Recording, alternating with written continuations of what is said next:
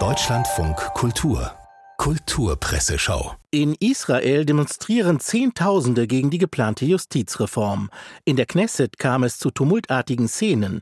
Präsident Herzog warnte nun vor einem Bürgerkrieg. Realistisch oder überzogen? fragt Tanja Martini in der Wochentaz den israelischen Soziologen Nathan Schneider. Und der antwortet erfrischend überraschend, realistisch und überzogen.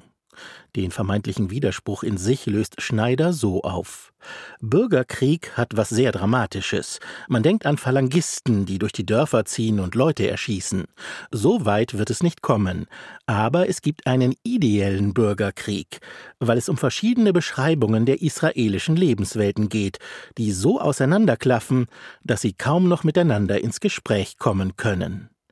Auch in den USA und Großbritannien und in abgeschwächter Form in Deutschland sind die Gesellschaften gespalten. Und zwar bei der Frage, ob man heute als problematisch, etwa rassistisch empfundene Worte aus Kinderbüchern streicht bzw. durch andere ersetzt oder ob man auf die Kraft des historischen und aufklärerischen Einordnens vertraut. Nun hat der britische Verlag Puffin Books allerdings auf sehr radikale Weise die Werke des Bestseller-Autors Roald Dahl geglättet. Begriffe wie Idioten oder verrückt oder die Beschreibung eines Jungen in Charlie und die Schokoladenfabrik als enorm fett stufte der Verlag als unzumutbar für sensible Kinder ein. Ich habe zwei Kinder, drei und sechs Jahre alt, denen ich viel und gern vorlese. Und vielleicht liegt es daran, dass mir die Empörungsbereitschaft fehlt, um nach Verboten zu schreien, wenn ich mal ein Wort in einem Buch unpassend finde, schreibt Tobias Becker im Spiegel und vermutet, Salman Rushdie habe mit seinem Urteil recht, in diesem Fall handle es sich um Zensur. Wer die grotesken, manchmal makabren und düsteren Werke des Autors Dahl kennt, dem drängt sich der Verdacht auf, dass aus einem Abenteuerspielplatz ein Bällebad werden sollte. Verletzungen ausgeschlossen, schreibt Becker. Auch ich wünsche mir das Leben meiner Kinder konfliktfrei, aber deshalb doch nicht die Literatur, die ich ihnen vorlese.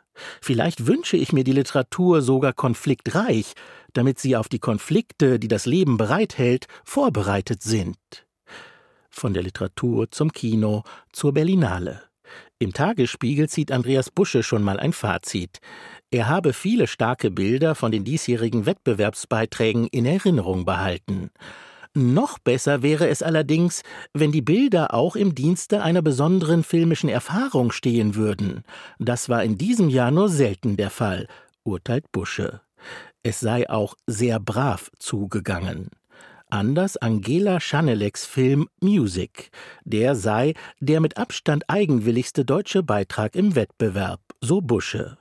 Schanelek erschließe die Welt nicht durch die bloße Ausstellung von visuellen Eindrücken, sondern durch die Befragung ihrer Bilder. Ein goldener Bär wäre ein Bekenntnis der Jury zu einem künstlerisch gewagten Kino.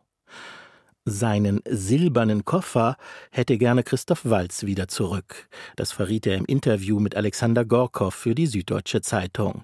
Eigentlich redeten die beiden über die neue Serie The Consultant, in der Walz die Hauptrolle eines fiesen Unternehmensberaters spielt.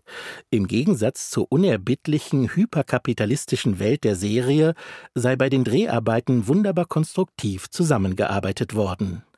Es ist ganz anders, als wenn ich beispielsweise bei der Lufthansa in kindlichem Vertrauen einen Koffer aufgebe, sagt Walz und erzählt, dass bei einem Flug von München nach Berlin sein Koffer verloren ging. Am 16. Dezember 2022 habe ich den Koffer aufgegeben, inzwischen aufgegeben im Wortsinne. Der Journalist fragt nach. Wie gestaltet sich die Beschwerde? Walz Antwort industriell.